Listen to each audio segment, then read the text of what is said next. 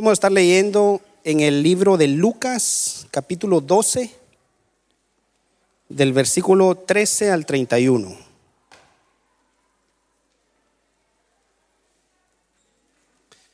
Eh, yo sé que lo van a poner en la pantalla los muchachos allá en Miria. Si lo tienen, eh, pueden decir conmigo un amén, por favor. Amén. La palabra de Dios dice así en el nombre del Padre, del Hijo y del Espíritu Santo. Entonces alguien de la multitud exclamó, Maestro, por favor, dile a mi hermano que divida la herencia de nuestro Padre conmigo. Jesús le respondió, Amigo, ¿quién me puso por, quién me puso por juez sobre ustedes para, para decidir cosas como esta?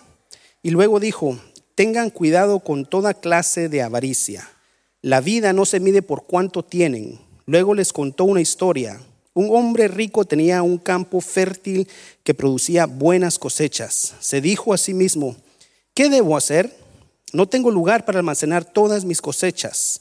Entonces pensó, ya sé, tiraré abajo mis graneros y construiré unos más grandes. Así tendré lugar suficiente para almacenar todo mi trigo y mis otros bienes. Luego me pondré cómodo y diré a mí mismo, Amigo mío, tienes almacenado para muchos años, relájate, come y bebe y diviértete. Pero Dios le dijo, necio, no vas a morir esta misma noche.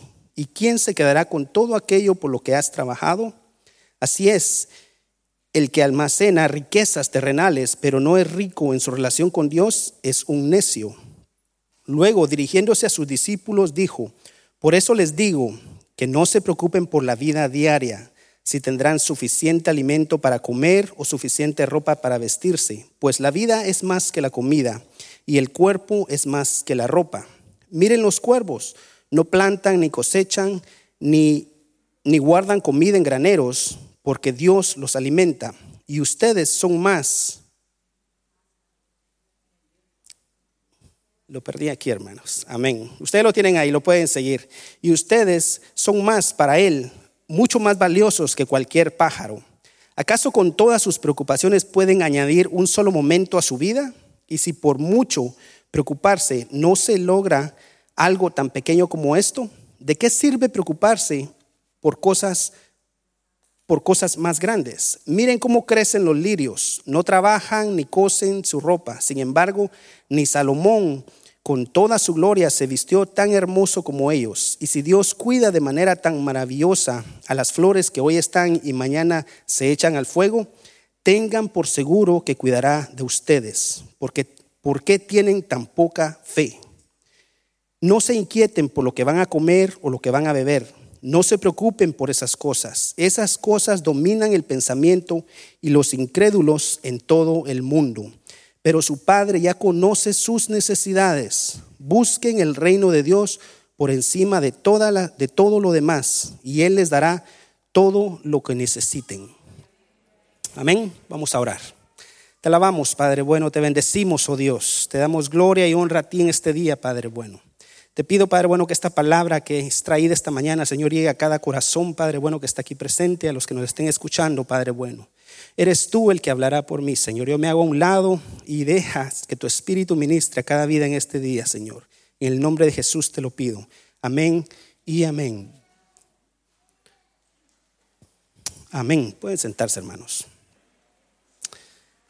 en esta mañana eh, he titulado el, el mensaje de esta mañana, Confiemos en el dueño de todo lo que tenemos. Amén. ¿Cuántos confiamos en Dios y le damos a Él todo lo que tenemos? Amén. La meta es poder administrar todo lo que tenemos confiado en Él, confiado en Dios. Y antes que nada, y antes de proseguir, quiero eh, establecer algo y dejarlo claro que en términos de recursos, todo lo que nosotros tenemos en relaciones, en dones, en tiempo, en capacidades, en recursos económicos, todo le pertenece a Dios. ¿Cuántos creen eso? Si usted está aquí esta mañana, pues porque ha creído en un Dios verdadero. Amén. Todo lo que tenemos le pertenece a Dios. Nosotros mismos le pertenecemos a Dios. Amén. Y al mismo tiempo, el hecho de que nosotros, aunque no somos los dueños, por eso dije al principio, queremos establecer de que Él es el dueño de todo, aunque no seamos los dueños de todo lo que tenemos, muchas veces eh, creemos que somos los dueños de todo, pero simplemente somos administradores de todo lo que tenemos. ¿Cuántos creen eso? Nosotros simplemente somos administradores. Dios nos ha dado cosas y tenemos que administrarlas en la mejor forma posible. Amén. Nuestro propósito, nuestro propósito como administradores es beneficiar al dueño de todas las cosas. Cuando usted trabaja para una compañía, si usted es un verdadero cristiano, tiene que velar por los intereses de la compañía en la que usted trabaja. Hay mucha gente que trabaja en lugares y van y solo porque les pagan van y, por el cheque, a ver qué, cómo terminan la semana. Pero si usted es un verdadero cristiano, hermano, usted tiene que velar por la compañía en la que usted está trabajando. Porque ellos le están ofreciendo a usted un sustento. Amén.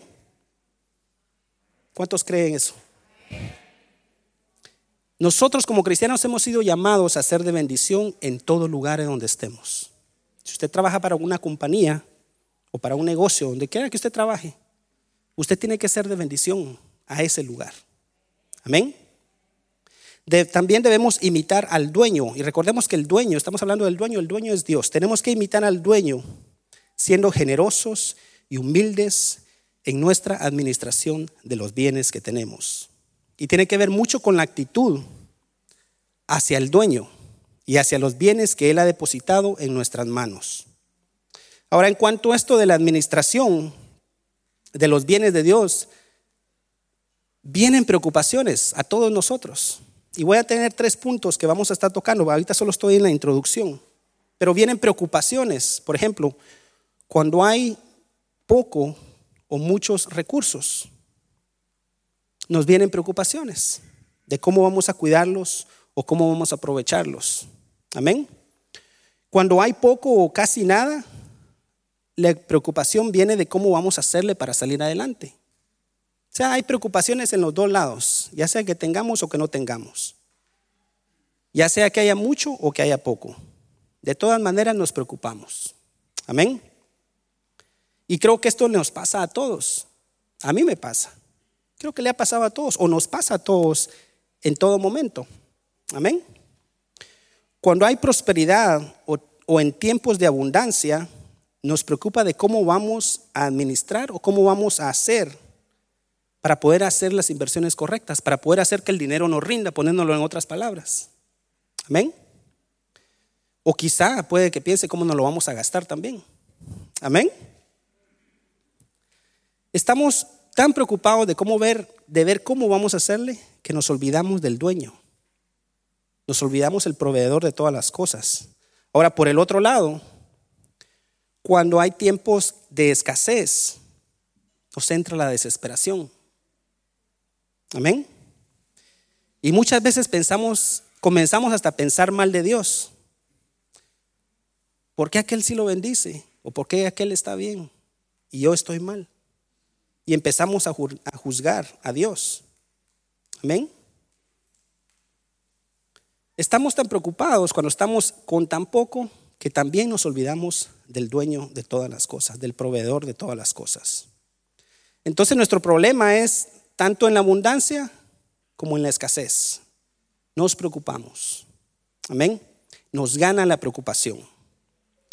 Jesús conoce la naturaleza humana. Jesús conoce a cada uno de ustedes, conoce sus corazones, sus pensamientos y conoce sus necesidades.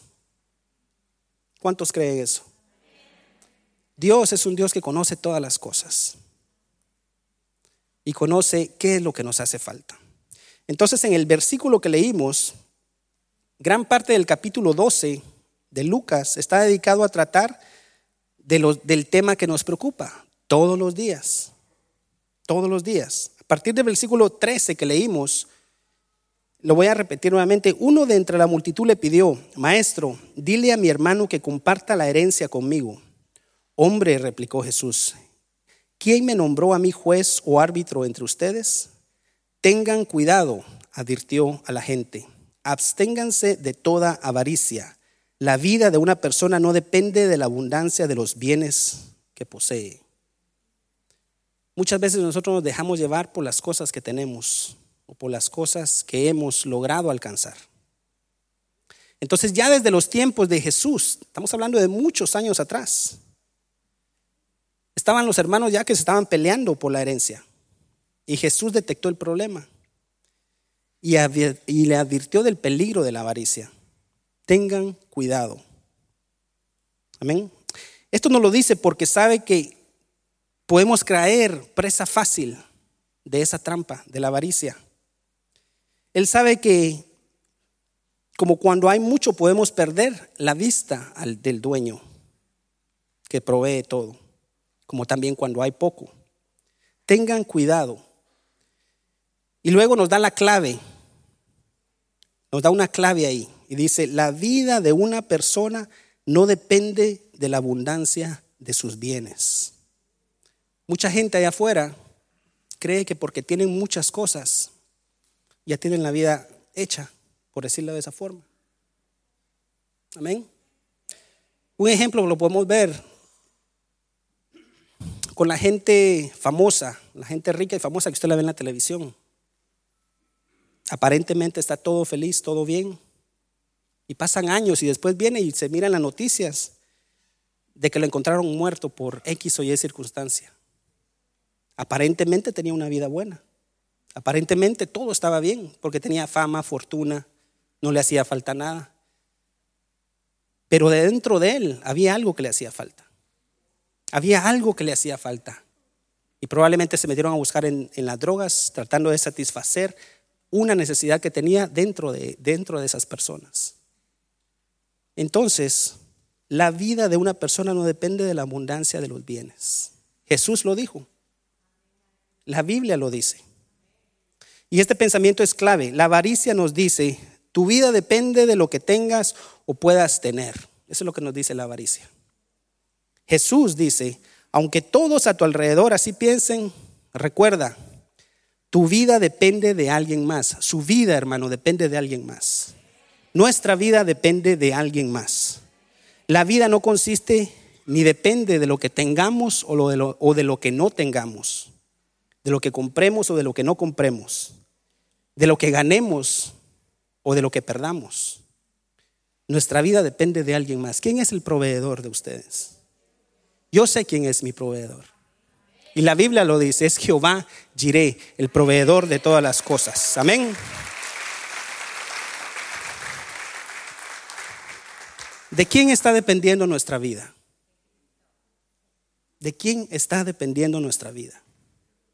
Podemos tener confianza en las posesiones que tengamos, pero esas el día de mañana se pueden terminar. Nuestra vida depende de Dios. Entonces tengo tres puntos. Son las 11 de la mañana. Yo sé que no vamos a salir más de las 12. Créame que no vamos a salir muy tarde esta mañana. Amén. Tengo tres puntos. El primero es la preocupación, la preocupación en lo mucho. Y es del, versículo 16 al 21 del, del capítulo que leímos. Jesús nos enseña acerca de nuestras preocupaciones cuando hay mucho.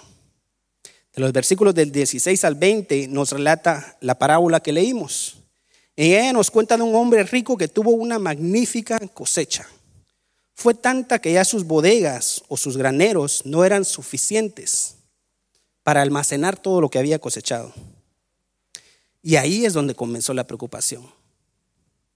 Recuerden, el primer punto es preocupación en lo mucho. Cuando tuvo esa gran cosecha, ahí empezó el problema. ¿Qué haré con tanta cosecha? No quiero perder nada. ¿A cuánto les ha pasado eso? No a muchos. Porque es difícil llegar a un punto donde podemos decir, oh, wow, ¿qué voy a hacer con todo esto? Voy a abrir cuentas de banco aquí, voy a guardar aquí, voy a abrir un hoyo, lo voy a enterrar ahí en la... Así hacía la gente de antes, lo voy a enterrar en la tierra para que no me lo roben. Creo que no a muchos de nosotros nos ha pasado eso. Amén. Sin embargo, estamos hablando de la parábola que estaba relatando Jesús en ese momento. Cuando tenemos cierta cantidad de dinero o ciertas posesiones, nos preocupamos. ¿Cómo le hago? para que me pueda rendir, para que pueda invertirlo sabiamente, para que me pueda aguantar muchos años más. Y ya entra la preocupación. Amén. La conclusión a la que llegó era que necesitaba tirar sus graneros actuales y construir otros más grandes, para luego teniendo toda esa riqueza resguardarla y pudiera decir, ahora sí, alma mía, ya tienes bastantes cosas buenas guardadas para muchos años. Descansa, come, bebe, relájate, goza de la vida, viaja, ve a hacer todo lo que quieras. Ahora recordemos que nuestros pensamientos no son como los pensamientos de Dios. Y viene Jesús y le dice, necio, esta misma noche te van a reclamar la vida. ¿Y quién se quedará con lo que has acumulado? Así le sucede al que acumula riquezas para sí mismo en vez de ser rico delante de Dios. Amén. Primero quiero aclarar que esta parábola no está hablando en contra de la planificación. No quiero que se malinterprete. Cuando usted está trabajando y le está yendo bien, o tiene un negocio y le está yendo bien, es excelente. Usted tiene que planificar. Usted tiene que ver cómo poder administrar eso. Amén y no está en contra de la planificación y la previsión. Recordemos que estamos hablando de, ser buenos administradores de lo que Dios nos ha dado. Amén. Tenemos que prever y planificar de cómo cuidar lo que Dios nos está dando, lo que Dios nos está proveyendo. Y el problema básico de este hombre no fue que hizo graneros más grandes, ese no fue el problema. Ese no fue el problema. El problema estaba en el corazón de esa persona. Amén. Él había perdido de vista al verdadero dueño de todas las cosas que le habían sido dadas. Se mantuvo diciendo, mis graneros, mis bienes, mis cosas, y todo mi, mi, mi, y todo para él. Amén. Cuando la verdadera riqueza debió haber estado en Dios, de darle gracias a Dios de lo que le estaban dando. Amén. Y de ser un buen mayordomo de lo que él estaba, de lo que él estaba recibiendo. Amén. El problema está en el corazón. Y así mismo podemos pensar muchos de nosotros. Mi trabajo, mi dinero, mi casa, mi carro, todo yo, yo, yo, yo. Y nos olvidamos de quién es el que nos está dando todas las cosas. Amén. Decimos, yo tengo el control y dejamos a Dios fuera de la ecuación. Nos olvidamos de Dios. Dios a ese punto ya deja de ser irrelevante, porque ya tenemos cierto estatus social, por decirlo de esa forma. Nos olvidamos de Dios, nos olvidamos del dueño. Y ahí es donde comienzan los problemas. Amén. Jesús dice, así le sucede al que acumula riquezas para sí mismo, en vez de ser rico delante de Dios. Cuando hay abundancia, no nos olvidemos del dueño. No podemos olvidarnos del dueño. Porque en lo mucho, la meta es administrar lo que Dios nos está proveyendo y beneficiar al dueño. Somos, somos llamados a ser administradores, sabios, previsores, sagaces, pero al mismo tiempo tenemos que ser generosos, tenemos que ser humildes, y siempre confiando en el dueño, no olvidándonos del dueño, del que provee todas las cosas. Amén. Te alabamos, Señor. Punto número dos, preocupación en lo poco, y ahí es donde tal vez entramos la mayoría. Amén. Como le dije, tenía tres puntos. Yo sé que aquí no hay eh, tal vez personas millonarias Probablemente hay alguna por ahí, dos, tres, cuatro, que no quieren decir nada, pero amén. Pero el punto número dos, preocupación en lo poco. Y eso es del, del versículo 22 al 31. Nuestro, nuestro problema no solo es cuando hay mucho o suficiente. Nuestro mayor problema es cuando hay poco. Y ahí es como les dije al principio, empezamos a prejuiciar a Dios. Cuando ya se acabó, llegamos al viernes y van a recibir su cheque, ya ese cheque ya está, ya se fue, sea, ya no hay, ya no hay para comprar cosas. Cuando llega eso y tenemos que ir a la tienda a comprar cosas para la familia, cosas para los nenes. Cuando tenemos que comprar ropa, cuando tenemos que comprar eh, comida, que son cosas básicas que todo el mundo necesita, todos necesitamos eso. Por eso entonces Jesús dedica desde el versículo 22 al 31 del versículo del capítulo que leímos a entender esta preocupación. Jesús dice en los versículos 22 al 22 y 23, por eso les digo, no se preocupen por su vida, qué comerán, ni por su cuerpo, con qué se vestirán. La vida tiene más valor que la comida y el cuerpo más que la ropa. ¿Qué comer y qué vestir?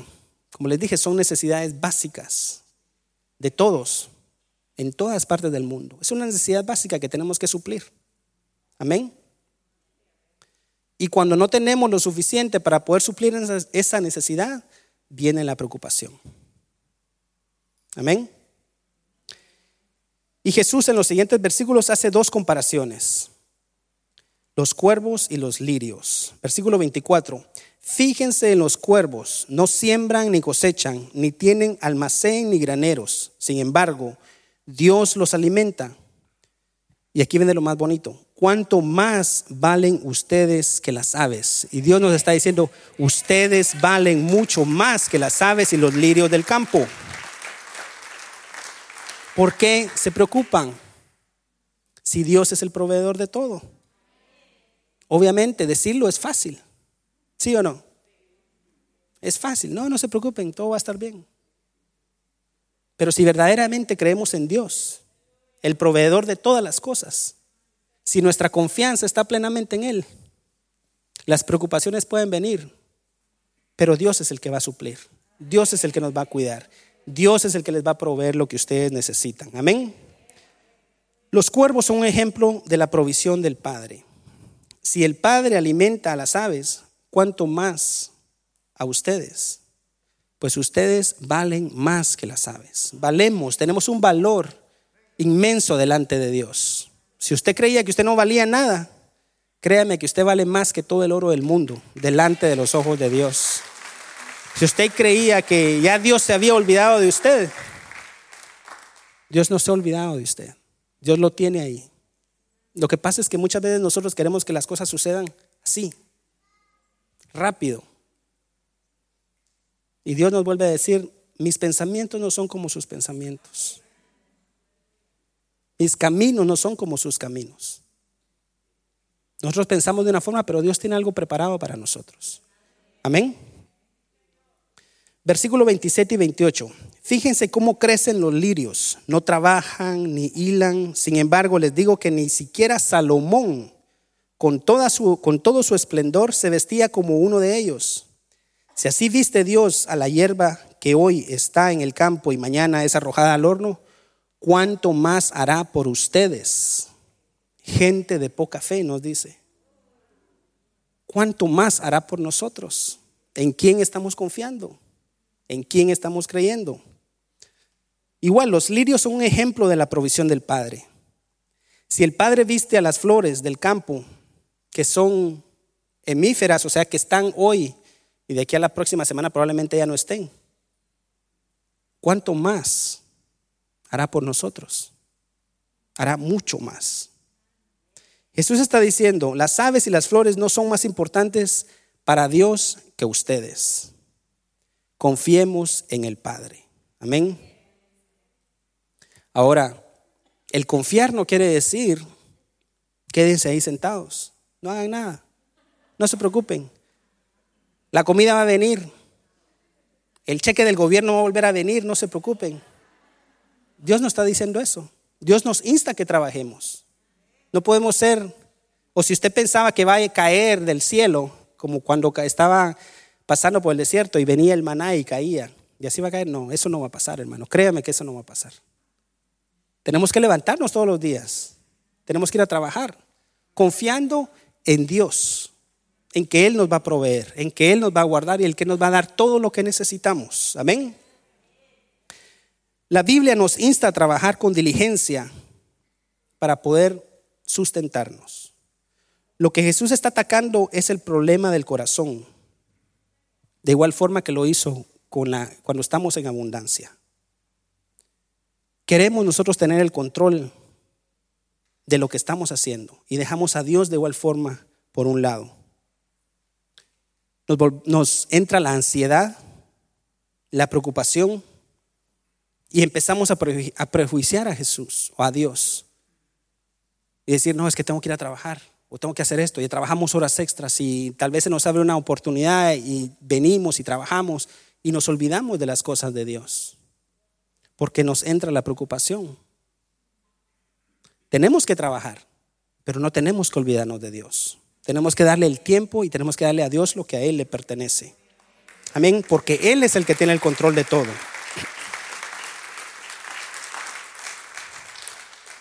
Versículo 29 y 31. Así que no se afanen por lo que han de comer o beber. Dejen de atormentarse. El mundo pagano anda tras todas estas cosas, pero el Padre sabe que ustedes lo necesitan. Ustedes, por el contrario, busquen primero el reino de Dios y todas estas cosas vendrán por añadidura. Creo que todos sabemos ese versículo, pero se nos olvida ya en la vida diaria. ¿Sí o no? Ya cuando estamos un poquito apretados de dinero, se nos olvida ese versículo. Buscar primero el reino de Dios y su justicia y todas estas cosas vendrán por añadidura. Pero ¿y qué empezamos a buscar primero? Ver el sustento ver cómo hacemos y buscar aquí y allá. Y no está nada de malo, tenemos que buscar, tenemos que trabajar. Pero si confiamos en Dios, Él nos dará lo que necesitamos. No te afanes, no te atormentes por estas cosas que Dios nuestro Padre sabe que las necesita. Él sabe que necesitamos. Amén. Te alabamos, Señor. En caso de tener poco, nuestra búsqueda, nuestro, nuestro propósito debe ser buscar el reino de Dios y todo lo demás Él lo va a añadir a nuestra vida. Amén. Quiero darles un ejemplo así fácil y fácil de entender. Eh, yo creo que todos aquí tenemos hijos, ¿no? Pero los hijos van y abren el, la refri de la casa, saben que la comida va a estar ahí. No, no le están preguntando al papá o a la mamá, mami, eh, ¿será que nos vas a dar para, porque no hay... Ellos no están preguntando, ellos simplemente van, abren la refri y ahí, y ahí está la comida. ¿Por qué no podemos ser nosotros así mismos? Con Dios.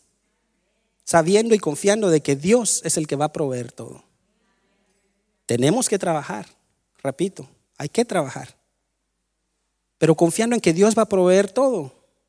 Si tenemos un Padre, si estamos hoy aquí recibiendo esta palabra, si venimos todos los domingos y creemos en Dios, pongamos toda nuestra confianza en Dios, todo. Y Él va a proveer todas las cosas. El bebé o los nenes no preguntan al papá. Ellos simplemente piden, van, agarran y buscan. Hagamos lo mismo nosotros. Confiemos en el Padre.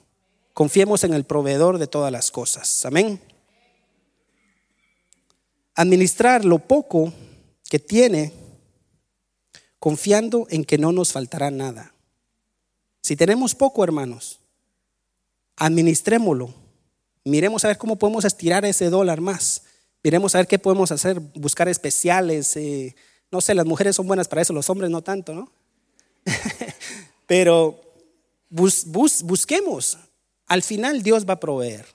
Dios no, créame que Dios no lo va a dejar a usted abandonado. Se me olvida el versículo donde está, pero dice, no he visto un, no he visto un justo desamparado ni su simiente que mendigue pan. Dios le va a proveer. Dios es el que va a estar ahí todo el tiempo. Entonces tenemos que ejercer bien nuestra administración en lo poco y en lo mucho. Como estamos hablando de lo poco, tenemos que ver cómo podemos hacer para, para estirar eso que tenemos. Amén. Entonces yo no sé cuál es la situación de cada uno de ustedes aquí. Aquí venimos, nos miramos, nos saludamos pero ya una relación así más personal de ver cómo está usted o cómo le está yendo. Yo no sé cómo está la situación suya. Amén. Probablemente tenga lo suficiente, probablemente tenga en abundancia o probablemente no tenga mucho. Amén. Yo no los conozco a ustedes, pero Dios sí conoce su necesidad. Dios sí conoce lo que usted tiene y lo que no tiene.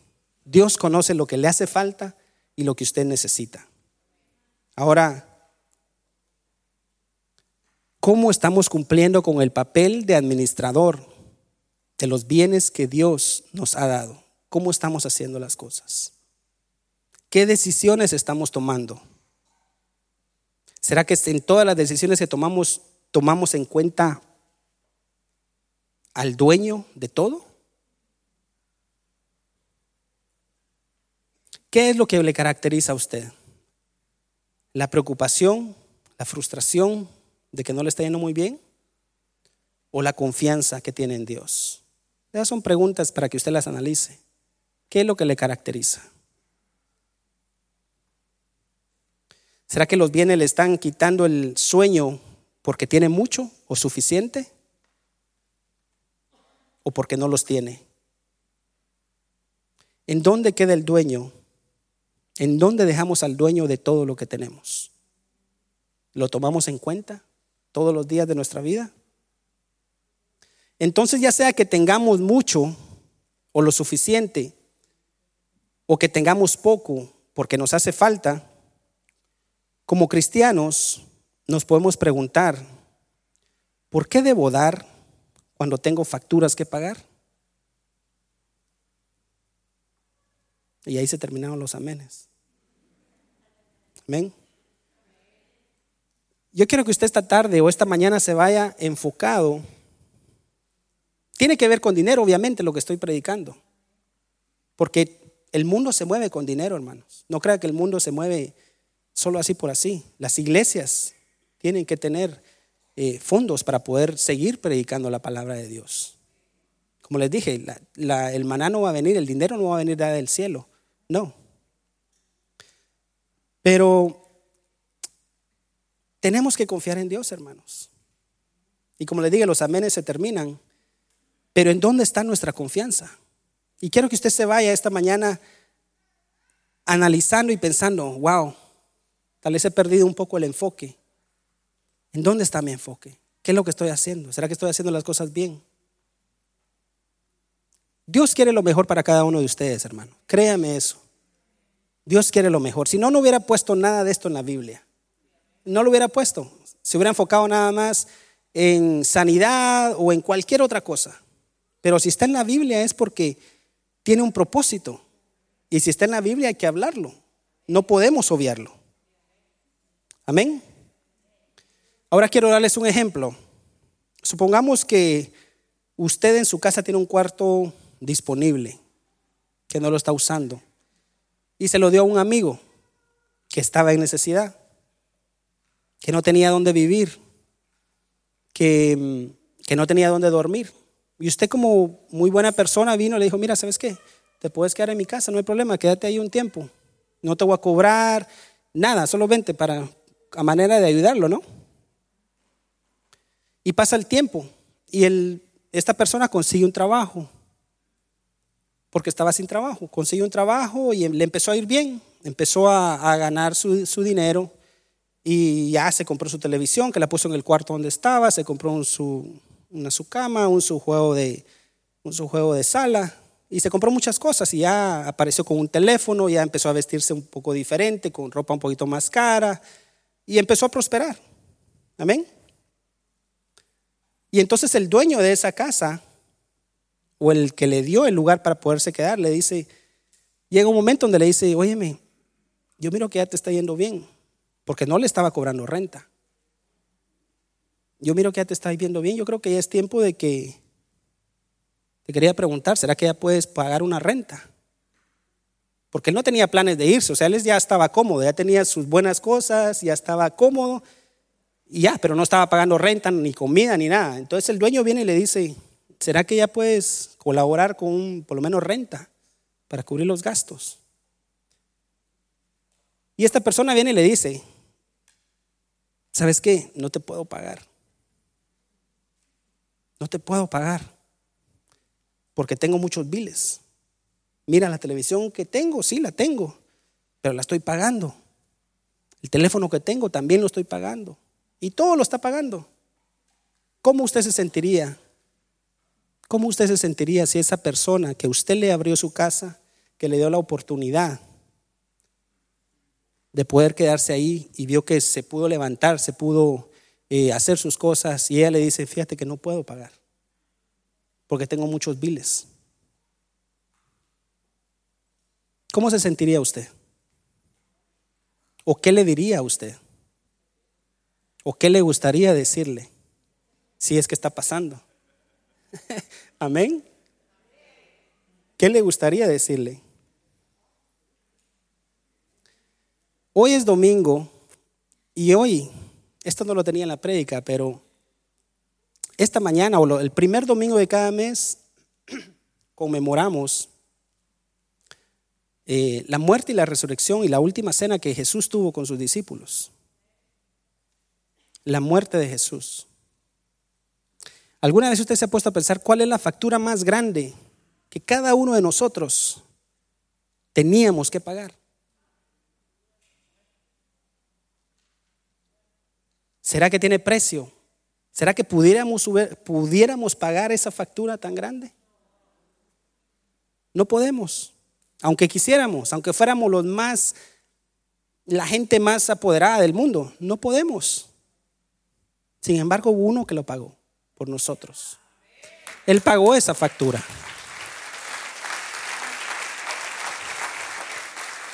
Él pagó la factura que ninguno de nosotros, o tal vez todos nosotros juntos, quisiéramos pagar. Pero Jesús vino y la pagó. Por usted y por mí. Amén. ¿Será que podemos relacionarnos con la con el ejemplo que les traje del amigo que le dieron la oportunidad y prosperó y pudo tener sus cosas a la, a la factura que Jesús pagó por nosotros? Y podamos decirle a Dios, sabes Dios, no puedo pagarte. No puedo darte nada porque tengo muchos biles que pagar. Mira, tengo un carro del año allá afuera. Lo tengo que pagar. Mira la casa que tengo, me compré una casona allá, la tengo que pagar. ¿Cómo creen ustedes que se siente Dios? ¿Cómo creen? Y no quiero que me malinterpreten, porque en cuestiones de dinero hay muchas opiniones. Hay mucha gente que malinterpreta las cosas y dice cosas que tal vez no tendrían que decir, pero no quiero que me malinterpreten que con que usted dé dinero a la iglesia usted está comprando su salvación. Ese no es el punto. El punto no es ese. Créame que el punto no es ese. Sino que simplemente es ver qué es lo que Dios ha hecho por usted. De dónde Dios lo ha sacado. De qué país Dios lo trajo. Que probablemente, y mire, esto es bien importante, que probablemente usted pudiera estar allá. Piense por un momento en esto. Esto no lo tenía en mi predica tampoco. Pero piense por un momento. Yo creo que tal vez un, yo diría un 70%, probablemente más, de todos los que estamos aquí somos inmigrantes, ¿sí o no? Tal vez más, no sé. Pero póngase a pensar, si nos hubiéramos quedado allá donde estábamos, ¿en qué situación estuviéramos? Yo muchas veces me pongo a pensar en eso. Pero póngase a pensar. ¿De dónde Dios lo trajo? Y tal vez sí, estamos aquí, en el país de las oportunidades todavía. Pero si hubiéramos estado allá, no tuviéramos las mismas oportunidades que tenemos aquí. Aunque tal vez no sea usted con una suficiente cantidad de dinero que tenga, pero está cómodo y está bien. Creo que no le hace falta comida ningún día. Amén. ¿Cómo se, ¿Cómo se siente Dios si venimos nosotros y de dónde nos trajo y le decimos, Señor, sorry, no te puedo dar? ¿Cómo ustedes creen que se siente Dios? Amén. El tercer punto, tenemos que darle a Dios lo que a Él le corresponde. Recordemos que estamos hablando de administrar lo mejor que podamos de todo lo que Dios nos da. Tenemos que darle a Dios lo que a Dios le corresponde. Y volvemos a la pregunta otra vez nuevamente. ¿Cuál es la factura más grande o más importante que tuvo que haber sido pagada para cada uno de nosotros? Y todos sabemos cuál es. Amén. Cuando se trata de dar, la mayoría de las personas dan por diferentes razones. Y voy a tocarle tres puntos así rápidamente de, la, de, la, de esto, de dar. Entonces el primero es la más débil y la más frustrante de las motivaciones para dar. Es el miedo. Si no doy, Dios me atrapará como lo hizo con Ananías y Zafira. No sé si saben esa historia, pero fue en, fue en, el, en el tiempo de los apóstoles, que todo el mundo estaba dando, estaba vendiendo sus cosas y estaba dando para poder eh, estaba dando. Y se habla ahí de Ananías y Zafira. Ananías y su esposa eran una pareja, estaban casados, que querían impresionar a las personas con sus donaciones, mintiendo sobre el tipo de sacrificio que estaban haciendo para dar. Ellos se dieron cuenta, Ananías y Zafira se dieron cuenta de, que la iglesia admiraban a Bernabé cuando fue y vendió su propiedad, su propiedad, su propiedad y dio todo el dinero a los apóstoles. Los apóstoles lo tenían en alta estima, porque él vendió, fue y lo dio. Entonces Ananías y Zafira se dieron cuenta de eso y dijeron, ok, vamos a vender, pero no lo vamos a repartir. Sin embargo, vamos a ir a decirles que sí, vendimos esto y le vamos a dar esto. Ellos querían llegar, que los admiraran pero mintiéndole a Dios. No se daban cuenta que en realidad quien le estaban mintiendo era Dios. Amén. El problema de Dios con Ananías y Zafira, y como les digo, no, no quiero entrar en detalle por el tiempo, pero el problema de Dios con Ananías y Zafira no fue lo que dieron, sino que fue mentirle a Dios acerca de una relación que aparentemente era de amor porque iban a dar para Dios, pero que realmente esa relación no existía. Amén. Dios conoce todas las cosas. A Dios no le podemos ocultar nada, hermanos. Si usted cree que se las lleva de muy inteligente o nos las llevamos de muy inteligente, a Dios no le podemos ocultar nada. Dios conoce todas las cosas. La motivación número dos para dar es que Dios promete bendición a los que dan. Nosotros venimos y le damos a, le damos a la iglesia o le damos a Dios esperando algo en retorno. Y la palabra dice, sí, que Dios nos va a bendecir. Pero si lo estamos dando con esa motivación de esperar a ver qué vamos a recibir, estamos mal. Estamos mal. Ahora, yo no creo que cada vez que le damos a Dios, vamos a recibir la siguiente semana un cheque por el correo. Yo creo que eso no pasa. La Biblia sí nos enseña de que aquellos que dan recibirán bendiciones de parte de Dios. Eso la Biblia lo dice. Pero ¿en qué forma? ¿Cómo está nuestro corazón para dar? ¿Lo estamos haciendo solo por esa motivación para ver qué nos, van a, qué, qué nos va a dar Dios? No podemos tomar esa actitud. Amén.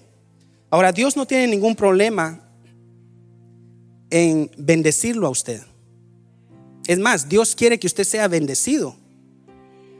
Dios no tiene ningún problema con enriquecer a cualquiera. Dios quiere que usted sea próspero. Eso es lo que Dios quiere. No lo tenía aquí tampoco, pero hay un versículo muy famoso, y todos lo sabemos, todos lo sabemos, Jeremías 29:11.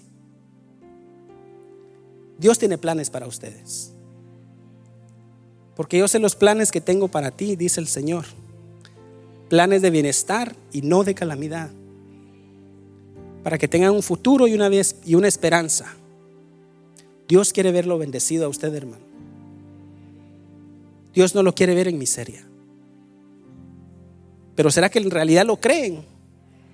Yo, miro que son las hermanas aquí al frente me dicen amén. Dios quiere que usted sea bendecido. Créame, créalo. Dios quiere que usted sea próspero. Dios no lo quiere ver en miseria. Él no quiere eso para sus hijos. ¿Qué padre va a querer que su, ver a su hijo en miseria? Analícelo, piénselo. ¿Usted quisiera ver a su hijo en miseria? No. Y si usted es el papá y lo está viendo que está mal, usted no lo va a dejar ahí que, se, que mire a ver cómo sale. No. Usted va a ir y lo va a ayudar. Dios es igual con nosotros. Dios quiere verlo bendecido. Amén. Ahora, como Dios quiere quiere verlo bendecido y Dios no tiene ningún problema en que usted tenga lo suficiente para poder vivir en esta vida, o que consiga un trabajo bien remunerado, o que tenga un negocio que sea próspero. Dios simplemente quiere asegurarse que el dinero no lo tenga a usted, que usted tenga el dinero. Dios quiere que usted lo tenga, que usted sea bendecido. Dios quiere eso. Pero Dios no quiere que el dinero lo tenga a usted, que el, que el dinero lo domine a usted. Eso es lo que no quiere Dios. Y ese es el problema de lo que estamos hablando, que cuando Dios le bendice y le da, nos olvidamos de Dios. Y eso no es lo que Dios quiere. Y por eso es que muchas veces Dios no los bendice a todos porque saben que es un problema en el corazón. Saben que si le va a dar y lo va a bendecir, usted simplemente se va a olvidar de Dios. Usted simplemente va a decir, como leímos en el versículo, wow, tengo ya de todo. Vamos a relajarnos, a gozarnos y nos olvidamos de Dios. Dios no quiere eso para usted, hermano. Dios quiere bendecirlo. Dios quiere que usted sea próspero, pero no podemos olvidarnos de Dios. Te alabamos, Señor. En Malaquías, ya casi estoy concluyendo. En Malaquías, Dios promete a la gente que si diezmaban, les daría una bendición que no tendrían suficiente espacio para almacenar. ¿Usted puede creer eso? La Biblia lo dice. Y si la Biblia lo dice, es porque eso sucede. Pero ¿cómo estamos nosotros creyendo? Que les daría una bendición que no tendrían suficiente espacio para almacenar, como le pasó a este, el, el que leímos en el versículo.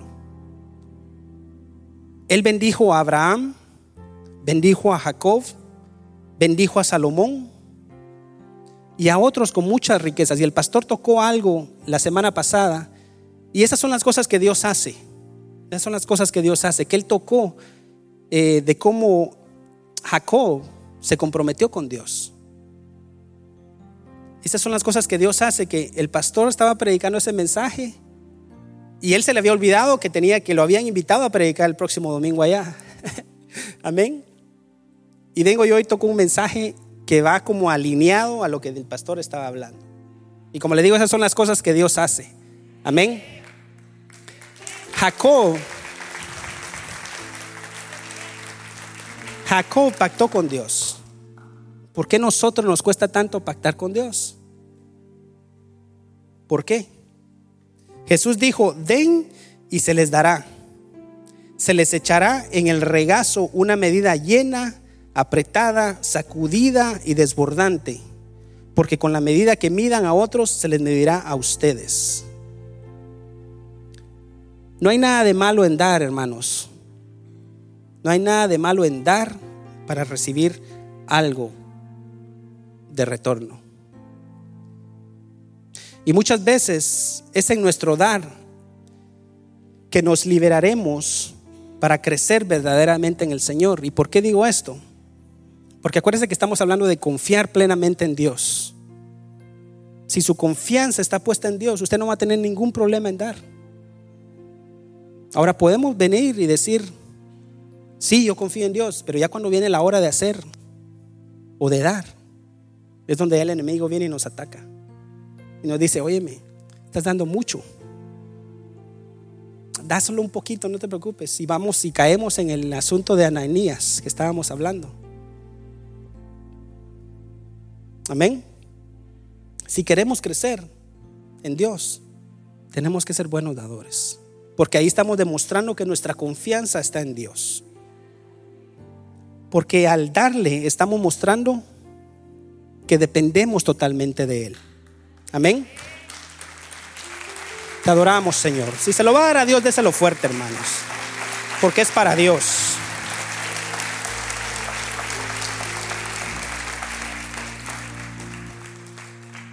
Y la tercera y la última motivación para dar, que es la más alta y la más duradera, y es de lo que damos con un profundo sentido de gratitud,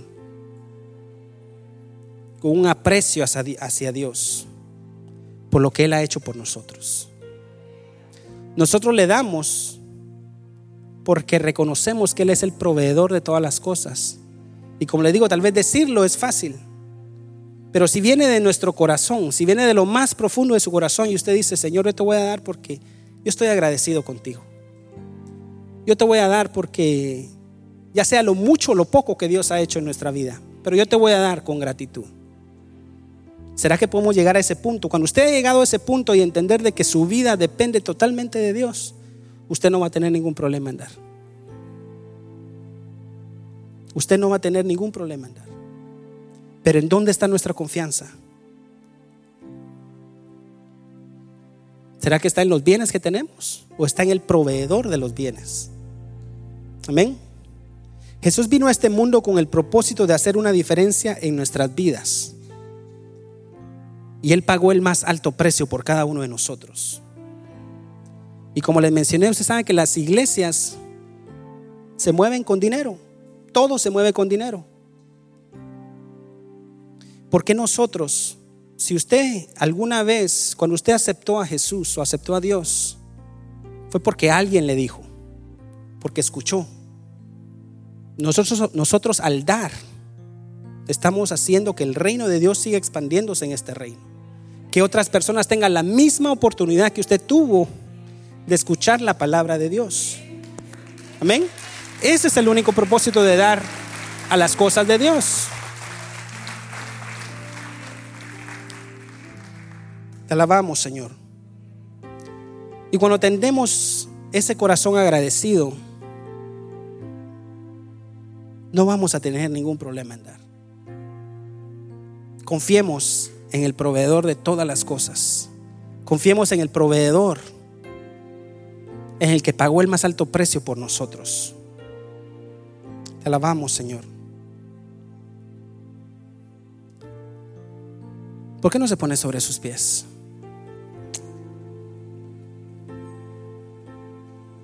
ninguno de nosotros puede o podría pagar la deuda que Jesús pagó en el Calvario por nosotros. Dios no nos pide que intentemos hacerlo porque no podríamos. Amén. Lo que simplemente Dios nos dice es, confíen en mí, pero de corazón, no solo de palabra. Porque no es lo mismo hacer un cheque o hacer un transfer en el teléfono que ahora se está usando de esa forma. O de ir y soltar el dinero. No es lo mismo hacer un cheque de 10, de 15, de 20 dólares semanales, 30, 40, 50, la cantidad que usted quiera. No es lo mismo hacerlo de 50 que de 500 o de 600 o de 1000. No sé, póngale usted la cantidad. No es lo mismo. Tenemos que estar muy conectados con Dios para poder soltar eso libremente y saber de que Dios es el proveedor de todas las cosas. Amén. Podemos estar en abundancia o podemos estar en escasez. Y esto puede traer ansiedad o preocupación a nuestra vida. Y máximo si tenemos facturas que pagar. Cualquiera que sea la situación, en la que nos encontremos, siempre debemos de ser buenos administradores, en lo poco o en lo mucho. Tenemos que ser buenos administradores. Amén. Eso es lo que Dios nos manda hacer. Si somos buenos administradores, créanme que vamos a poderle dar a Dios lo que Dios se merece. Pero tenemos que tener nuestra confianza en Dios. El propósito es ser buenos administradores de lo que Dios nos ha dado. Y vuelvo y pregunto nuevamente, ¿en dónde está su confianza? ¿Será que podemos confiar plenamente ¿Será que podemos confiar en el dueño de todo lo que tenemos? Si usted creía que usted era el dueño, hermano, estamos mal. Usted no es el dueño. Si usted creía que era su casa, que era su carro, que era su dinero, que era, llámese lo que usted quiera, su terreno, su negocio, créeme que usted no es el dueño. Dios es el dueño de todas las cosas. ¿Por qué no levanta sus manos y haga una oración sincera delante de Dios? Si está en escasez o si está en abundancia, ore y haga una oración sincera a Dios y pídale y dígale, Señor, todo, todo, todo, todo te lo debo a ti, todo lo que tengo, todo lo que voy a tener, te lo debo a ti y a nadie más.